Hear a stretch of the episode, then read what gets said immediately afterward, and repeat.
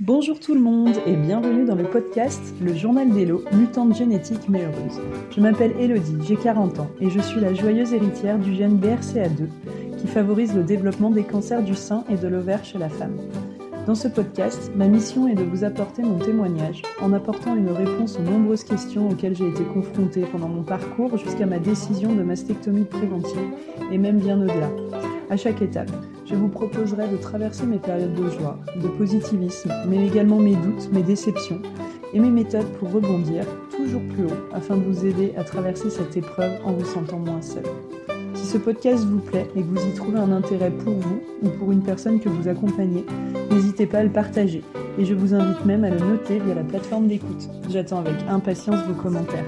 Bonne écoute Bonsoir à toutes. Euh, alors je dis toutes parce que oui, ce gène, euh, tout le monde peut l'avoir, hein, les hommes comme les femmes, mais il faut quand même bien le reconnaître, c'est un peu plus la merde pour nous, les femmes, parce que nous, effectivement, on peut développer cancer du sein et des ovaires essentiellement, euh, alors que les hommes, c'est un petit risque un peu plus accru de développer un cancer de la prostate.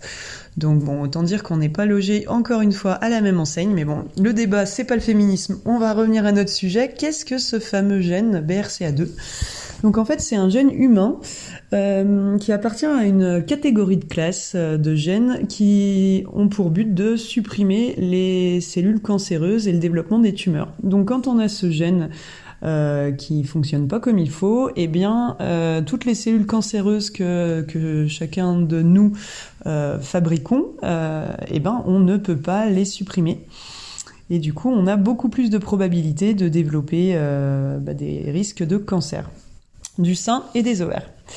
Voilà, donc c'est vrai que c'est un peu la merde quand on le voit comme ça, mais euh, ce podcast c'est aussi euh, bah, l'occasion d'en faire quelque chose de bien de ce gène et de se dire que bah oui, on peut euh, vivre avec, rebondir, avoir une vie et, même ne pas développer de cancer.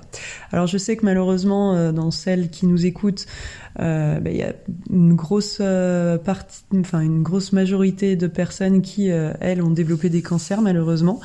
Mes deux sœurs en font partie et ma maman également.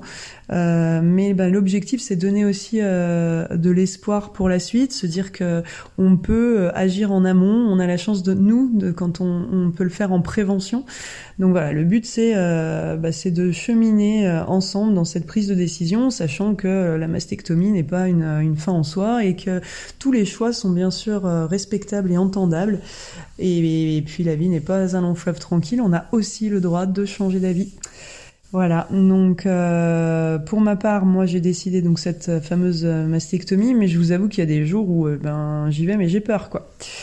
Mais on va se soutenir ensemble et puis euh, demain est un autre jour. demain je vous parlerai de la préparation physique parce qu'il y en a marre. On a envie d'avoir un body summer, mais on a aussi envie d'avoir un summer body même l'hiver en préparation de cette opération qui arrive à grands pas. Voilà, et eh bien des bisous, bonne soirée et à bientôt.